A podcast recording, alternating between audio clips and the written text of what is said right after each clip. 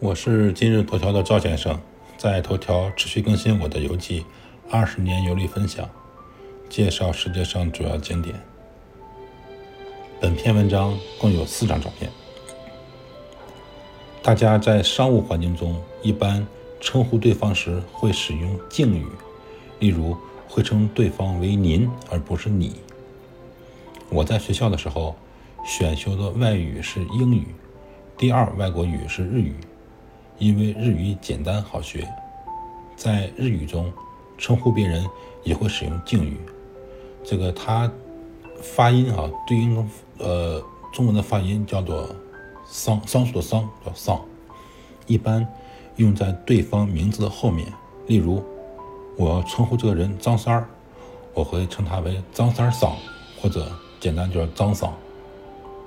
如果不是特别熟悉的朋友，或者在正式的官方场合，一般我们称呼对方时候会加一个头衔，呃，比如王总、李局、张女士。国外写自己的介绍时候，也会加上 Miss、Mr 等等称呼。因为我是博士，在巴基斯坦工作的时候，有时候需要书面文件往来。我巴基斯坦朋友对我的书面介绍就是 Doctor 赵 S 点 B 点。当时我看到这个介绍时候有点懵，因为我觉得我也没有得罪这个巴基斯坦朋友啊，他为什么说我是 SB 呢？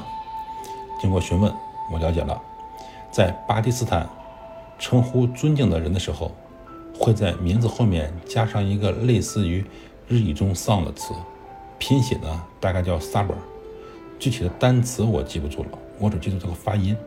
不过简写就是大写的 S 点 B 点儿。因为巴基斯坦还是对中国人很友好的嘛，我又是当地的项目负责人，朋友为了突出我，就在我名字的后面加了 S 点 B 点。误会解除了，我就很谦虚的对我的巴基斯坦朋友说：“说哎，不要称呼我为 SB，我不配。”巴基斯坦朋友坚持说：“说你是博士，又是领导，你就是 SB。”我只能坚持说：“咱们都是员工，在咱们公司。”只有老板才配叫做 SB。赵先生，二零二二年十二月十六日。